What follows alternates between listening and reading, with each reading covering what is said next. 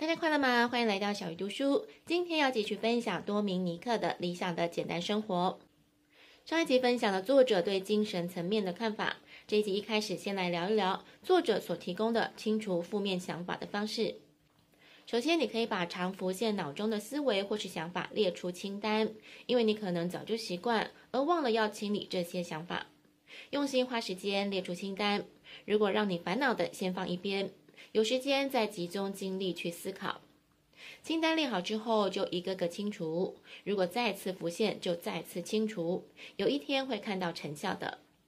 每当你感到忧虑、失落、孤独或是怨愤的时候，拿起一本有趣的书，换一套全新的衣服，让环境变得愉悦。例如利用鲜花、音乐、香味蜡烛等。你也可以做瑜伽或去运动、写日记、泡澡、散步。最重要的是阻断思绪。直到新的能量取代旧的能量。作者也提到一个有趣的观点：不要去处理问题，而是超越问题。当你集中精力处理问题，就是不断跟问题连接。负面思考不需要去分析跟研究，这样会让思维发散。不要让无法原谅的旧伤去侵害你的生活，把过往没有帮助的通通丢掉，只保留美好的回忆。这里分享一个自己的经验。前阵子因为父母房子整修的关系，妈妈找出了一大叠我以前的照片。当我翻阅这些照片的时候，就会想起过去的点点滴滴，有些是愉快的，有一些是感伤的。于是我把让人感伤的照片都销毁了。当时妹妹的小孩陪在旁边，当我们一起把不要的照片撕毁的时候，真的有大快人心的感觉。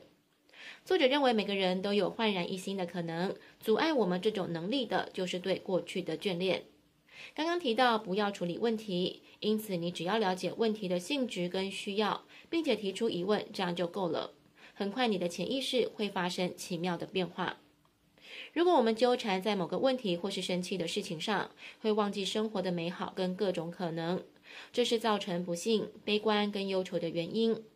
当我们知道生活有随时可得的力量，就要跟它连结。当我们越有清醒的意识，战胜问题的能力就越强。如果跟障碍、麻烦跟困难纠缠下去，潜意识会受到影响，就会关闭通往幸福之门。前几天刚参加白沙屯妈祖进香，因为是第一次，所以什么都不懂，但可能自己信仰算虔诚吧，一直觉得妈祖会保佑的，也就不去自寻烦恼。果然去了两天，两天都顺顺利利。我觉得可以把这种信心带到日常生活。知道问题在哪里就好，不要钻牛角尖。有时候问题自然会迎刃而解。作者认为，我们可以进行自我训练，跟各种负面思考抗争，就像学骑车、游泳一样。一旦学会了，这种行为就成了不由自主的动作。另外，也可以练习让自己平静，一个月的时间就可以心绪平和。尤其生病的时候，不要去想消极的事情，让自己用最快的速度好起来。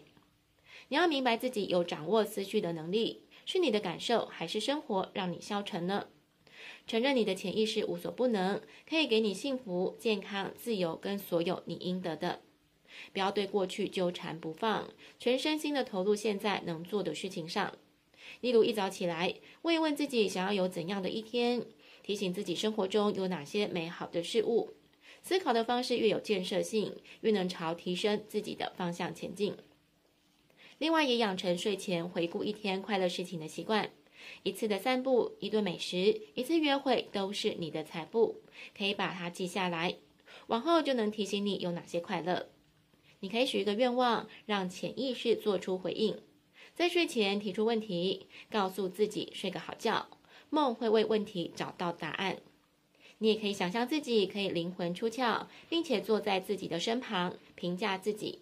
这个人怎么样？他长什么样子？你喜欢他吗？